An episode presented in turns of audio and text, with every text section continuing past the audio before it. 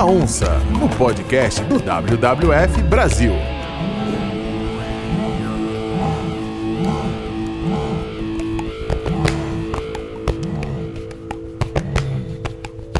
Começando o nosso primeiro episódio do Barulho da Onça, um projeto do WWF Brasil para a preservação da onça pintada e falar também muito de Mata Atlântica. Eu sou Paulina Chamorro, jornalista, e vou acompanhar vocês nesse primeiro episódio. E eu, Douglas Santos, sou da comunicação do WWF Brasil, também jornalista, e vamos conversar bastante sobre essa espécie incrível, topo de cadeia e que está ameaçada de extinção na Mata Atlântica. E por isso a gente tem que conhecer muito mais sobre ela. Exatamente. E hoje o nosso entrevistado para abrir os trabalhos é uma referência na conservação dessa espécie. O Ronaldo Morato é coordenador do SENAP, Centro Nacional de Pesquisa e Conservação de Mamíferos Carnívoros.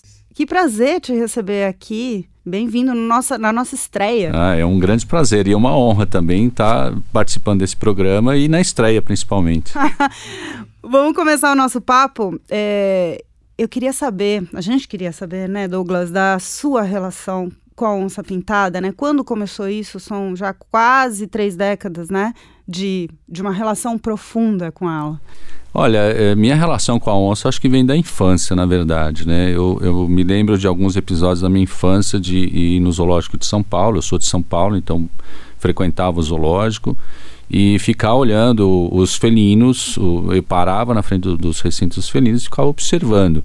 E depois, é, felizmente, a, a, a, logo depois que me formei, eu me formei em medicina veterinária lá pela Universidade de Viçosa e uh, trabalhava num zoológico no interior de São Paulo que pertencia à Companhia Energética de São Paulo, que na época estava construindo uma barragem, é, a barragem de Porto Primavera, e como medidas de mitigação tinha que estudar as populações de onça e é, cervo do Pantanal. E aí, como eu era funcionário nessa época da empresa, eles me chamaram para participar é, do programa da onça pintada, que era coordenado pelo biólogo Peter Crouchon, que é uma, uma grande referência é, e pioneiro é, nos estudos de onça pintada no Brasil. E o Senap, como é que ele aconteceu? É, ele é de 94, né? Isso. É, e com qual propósito ele foi, foi criado? Como é que foi essa criação? Então, a partir dessa, desse episódio de trabalho da, de Porto Primavera, o Peter convidou, nos convidou para trabalhar com ele em, em Foz do Iguaçu, no Parque Nacional do Iguaçu, e lá começamos a trabalhar com a população de onças do Parque Nacional do Iguaçu. E nesse, nesse momento histórico, a, a presidente do IBAMA na época, a doutora Nilde eh, Pinheiro, é, teve uma conversa com o Peter da importância dele criar um centro de pesquisa é, específico para carnívoros, principalmente porque é, é, é, a gente observava que existia um, um, um, impacto muito grande na população porque a, a, as onças atacavam os rebanhos e, e eram mortas por, por esse é, por atacar os rebanhos bovinos, enfim, de forma geral era, era um conflito e a gente precisava resolver esse conflito. E aí ela uh, sugeriu que a criação de um centro de pesquisa pudesse ser um ponto de partida para a gente melhorar essa relação entre as pessoas eh, do campo e as onças pintadas de forma geral. Mas aí uh, uh, isso se estendeu para os carnívoros porque existia também com onça parda, eh, lobo-guará, enfim, existia uma série de, de relações conflituosas com alguns carnívoros. Então, o primeiro piloto, vamos dizer assim, foi no Iguaçu, que é uma região de Mata Atlântica já. Sim, sim. Foi no. no é, na verdade, assim, o primeiro estudo que o Peter fez foi é, no Pantanal. Uhum. E depois, no doutorado dele, ele veio para o Parque Nacional do Iguaçu justamente porque era, era uma população que, que se tinha ideia de que estava sofrendo é, grande ameaça, principalmente por causa da caça e da, da perda de hábitat. Quais são os principais fatores de ameaças da onça pintada dentro de Mata Atlântica? Então, a Mata Atlântica historicamente é um bioma ameaçado porque foi uh, onde é, aconteceu a nossa colonização e aonde também está a maior concentração da população brasileira está na, na, na, Mata Atlântica, né? Então, o principal fator de ameaça foi, de fato, o desmatamento, né? a, conversão da, da, da, da, da Mata Atlântica em outros tipos de, de ambientes, né? agropecuária, enfim, é, zonas urbanas. E as onças elas têm uma sensibilidade com relação a isso. Elas têm uma preferência por áreas com cobertura florestal. Elas evitam é, é, se aproximar de pessoas. Então elas são mais sensíveis a isso. E isso levou de fato a, a a diminuição da população junto com a caça. Né? Ainda eh, até pouco tempo atrás, a caça era um fator de ameaça muito importante. Você falou da, de população. É, existe alguma estimativa de quantas onças existem em Mata Atlântica hoje? 2016 a gente publicou um artigo é, num periódico uh, importante, né? É uma parceria entre Brasil, Argentina e Paraguai, que são áreas que têm é, Mata Atlântica. A gente fez um, um estudo abrangendo toda a, a Mata Atlântica e nós estimamos em 300 indivíduos. Apenas? Apenas. 300. O que, que isso significa para uma espécie? É, é, isso é extremamente preocupante. Extremamente preocupante, principalmente porque a gente não fala só, é, em termos biológicos, ecológicos, a gente não pode pensar só no número de indivíduos, mas qual é o papel é, que esses indivíduos estão exercendo na, na, na natureza. Se eles estão perdendo a capacidade funcional deles ou, ou não. Né? É um número pequeno e, e isso está muito relacionado também aos tamanhos de fragmentos que a gente tem na Mata Atlântica. Os fragmentos maiores a gente consegue ter então uma população, algum um, um tamanho razoável de indivíduos, mas fragmentos menores, às vezes a gente encontra um ou outro indivíduo que está perdido. A gente tem dois episódios bem interessantes, recentes disso, que nesse trabalho que a gente publicou em 2016, a gente fez uma. É, usou umas ferramentas que a gente chama ferramentas matemáticas, né?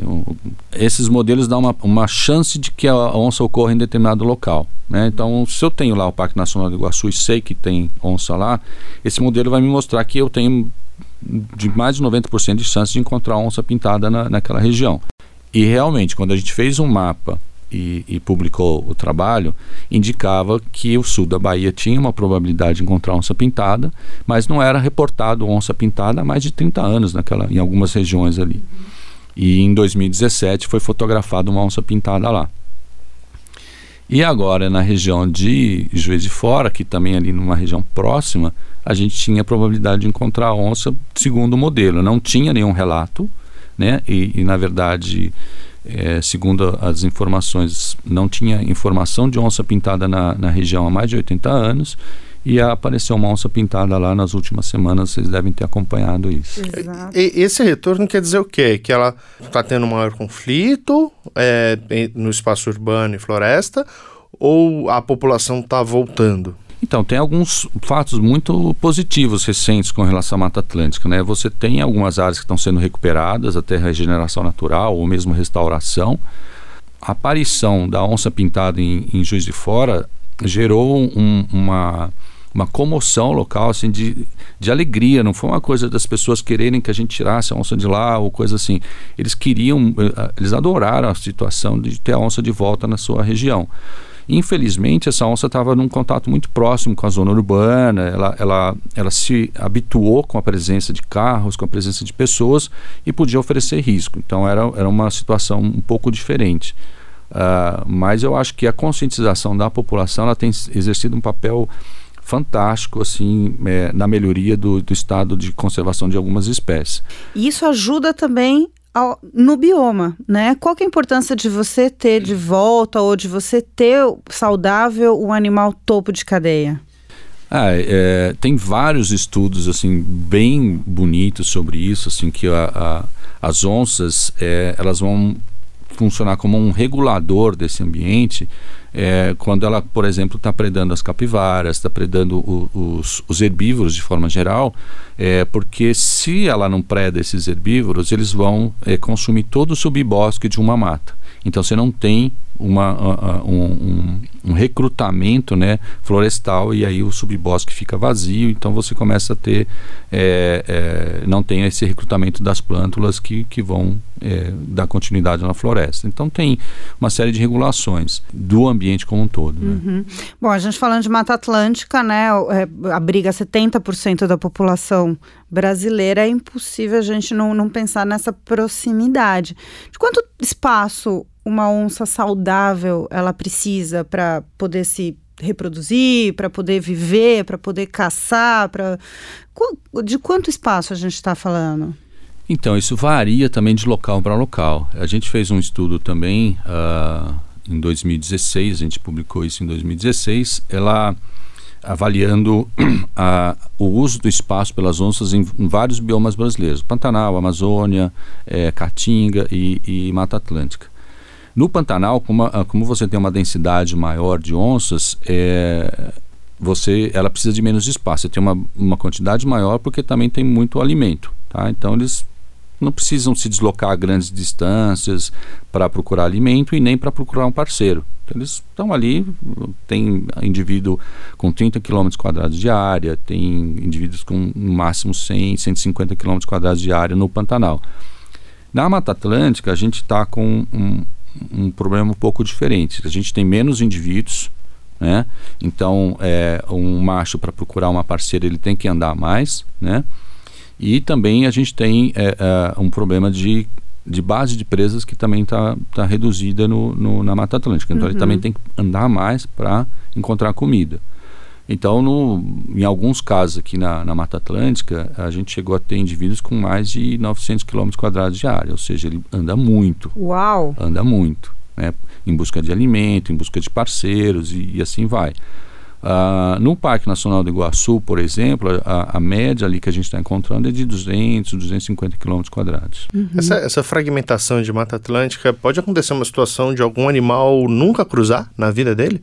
Nunca, nunca casar lá? Pode, pode sim. Pode acontecer dele dispersar de uma área e não encontrar fêmea.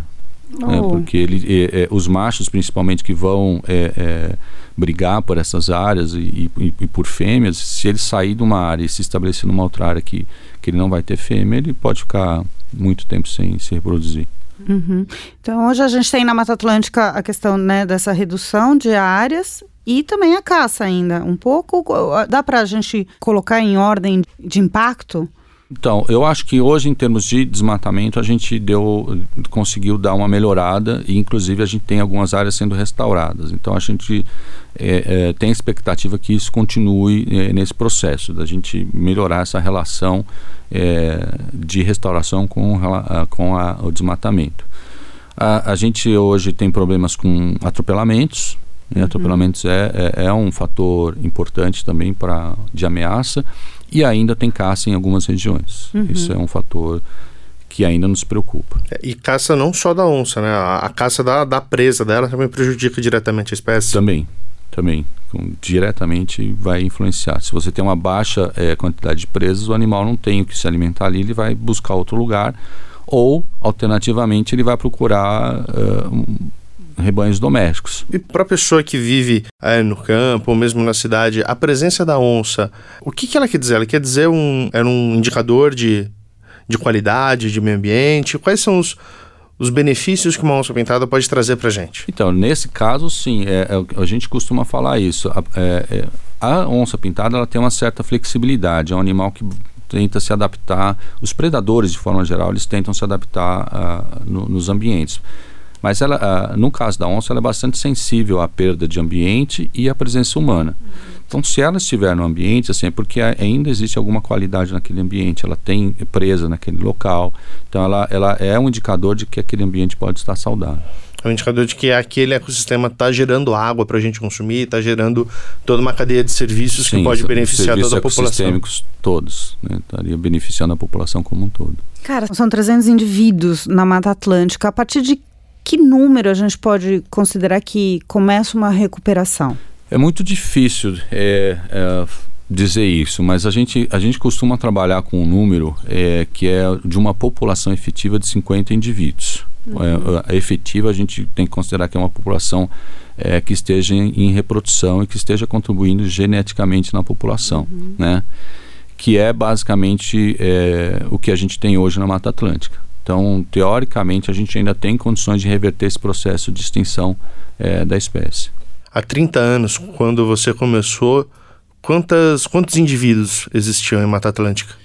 Há 30 anos a gente, a, a, a gente não tinha a tecnologia que a gente tem hoje uhum. para fazer essas estimativas. Mas no trabalho, por exemplo, do, do Peter em, em, no Parque Nacional do Iguaçu, de nove indivíduos que foram marcados com coleiras de, de, de radiotelemetria, sete foram mortos por caçadores.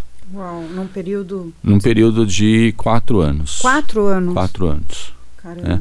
Então, assim, era, era, realmente tinha um impacto muito grande. Em 2008, a gente estimou uma população de 12, é, 8 indivíduos no Parque Nacional do Iguaçu.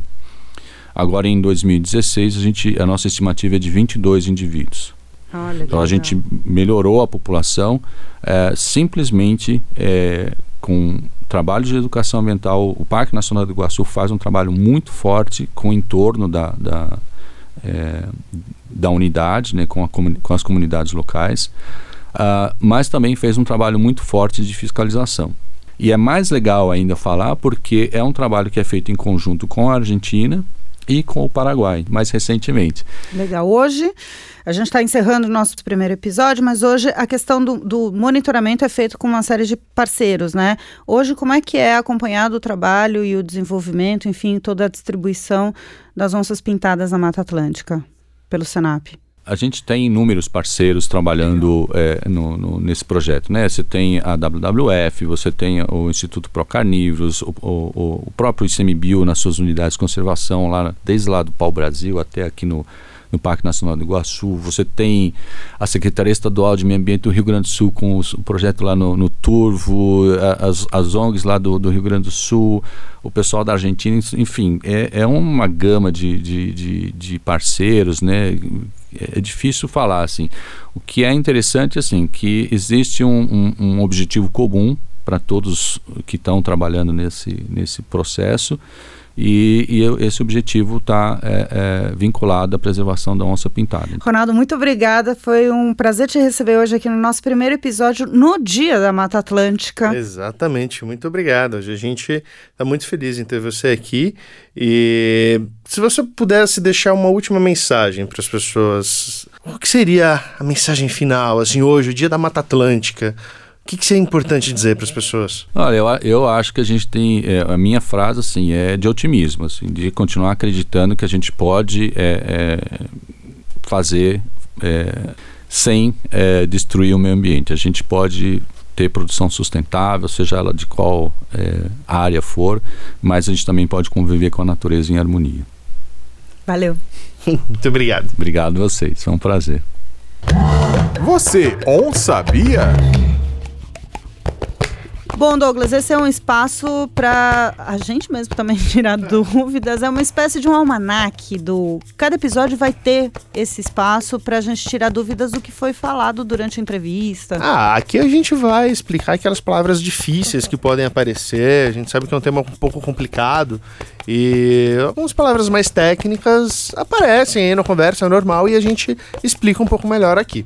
Por exemplo, serviços ecossistêmicos. Nossa! É grande essa palavra, mas vamos lá. Serviços ecossistêmicos são as contribuições diretas e indiretas da natureza à economia e ao bem-estar da humanidade. É, como, por exemplo, segurança alimentar, distribuição de água, saúde, lazer, qualidade de ar. Exemplos de serviços ecossistêmicos, serviços que a floresta presta para nós é, serviço ecossistema foi fácil, mas e aí? O que é regeneração natural? Digamos assim que foi a, é a volta das florestas que não foram plantadas, ou melhor, áreas que foram desmatadas e que estão se recuperando naturalmente. Agora eu vou te soltar a última, hein? Eu quero saber o que, que é morfologia. É o estudo da forma dos animais, como por exemplo, o seu tamanho, cor e outras características físicas. Esturra! Que eu te escuto. Bom, e agora um momento muito divertido. Já começa nessa, nessa estreia aqui, Sim. não é isso, Douglas? É para tirar dúvidas sobre a onça pintada. É, e é o momento que a gente vai tirar as nossas dúvidas. As nossas dúvidas, você aí que está ouvindo. A gente é jornalista só, né? você que está ouvindo também pode mandar a sua dúvida para o e-mail barulhodaonça.wwf.org.br ou pelo nosso WhatsApp, que é 011 97266 8310. Bom, e para começar, a gente vai ter um convidado aqui para as nossas primeiras dúvidas. O biólogo analista de conservação do programa Mata Atlântica do WWF Brasil, Felipe Feliciani. Tudo bem, Felipe? Oi, Paulina, tudo bom? Que bom estar aqui com vocês. Eu tenho uma dúvida. O que, que, que é esturro, Douglas? Olha, é o nome do programa, não é? Esturra que eu te escuto, não é o nome do nosso quadro? Eu não tenho a mínima ideia o que é o esturro. Então, o esturro é o som característico que a onça pintada faz. Né? Ela é o único dos felinos que faz esse som. Alguns rugem, outros miam, outros ronronam, né? É, entre os felinos pequenos e os felinos grandes a gente está falando. E a onça pintada faz esse esturro e acredito que a gente vai achar um esturro para exemplificar aqui no, no, nosso, no nosso podcast também. É agora, vamos lá.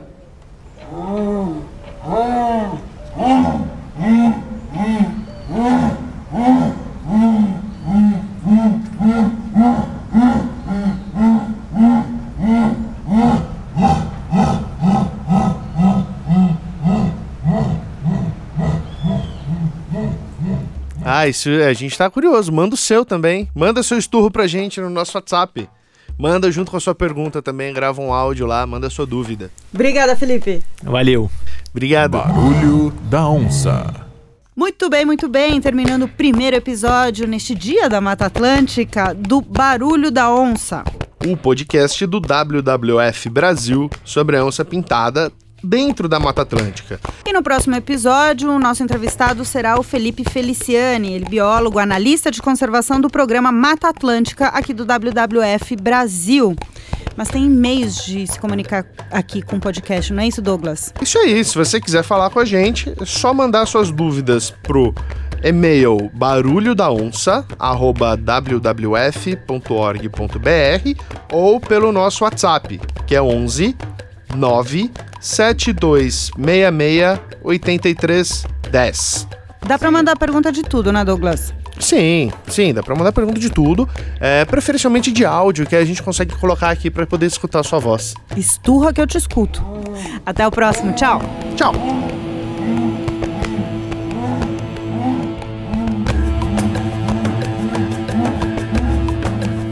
Barulho da Onça, no podcast do WWF Brasil.